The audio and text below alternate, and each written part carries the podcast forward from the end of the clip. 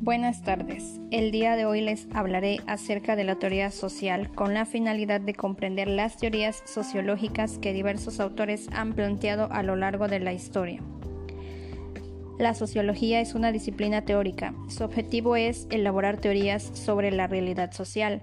Una teoría se define como un conjunto de conceptos, proposiciones y definiciones que se encuentran vinculadas entre sí y que son recogidas desde un punto de vista sistemático con la intención de explicar un fenómeno. Las teorías sirven para comprender la realidad, entender por qué, cómo, cuándo y bajo qué condiciones ocurre un fenómeno y ordenar dicha información bajo un sistema coherente de conceptos e ideas.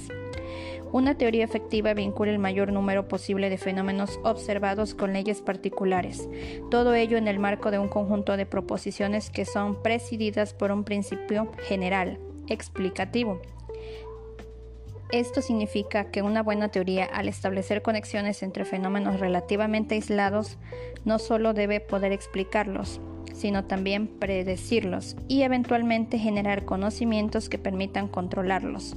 Se dice que una teoría es válida cuando las explicaciones del tipo lógico casual que propone son coherentes con la observación empírica del fenómeno analizado y cuando no existen otras conjeturas e hipótesis más plausibles o mejor fundamentadas, que sugieran que la descartemos.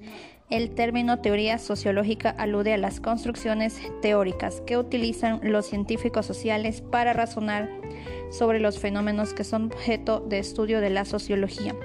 Las teorías sociológicas están conformadas por un conjunto de proposiciones que buscan comprender, explicar y predecir el comportamiento de los seres humanos en el contexto social en el que se desenvuelven podemos identificar en el ámbito de la sociología tres clases de teorías.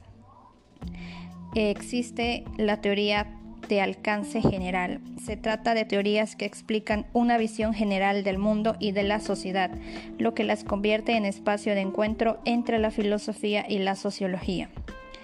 También existe la teoría de alcance intermedio.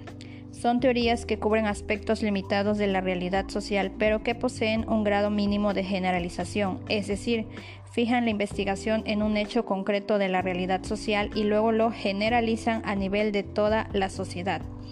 Por último, se encuentra lo que es la teoría de corto alcance son teorías específicas no generalizables sobre fenómenos muy concretos que en realidad fragmentan nuestra percepción de la realidad y se les suele considerar más como hipótesis de trabajo.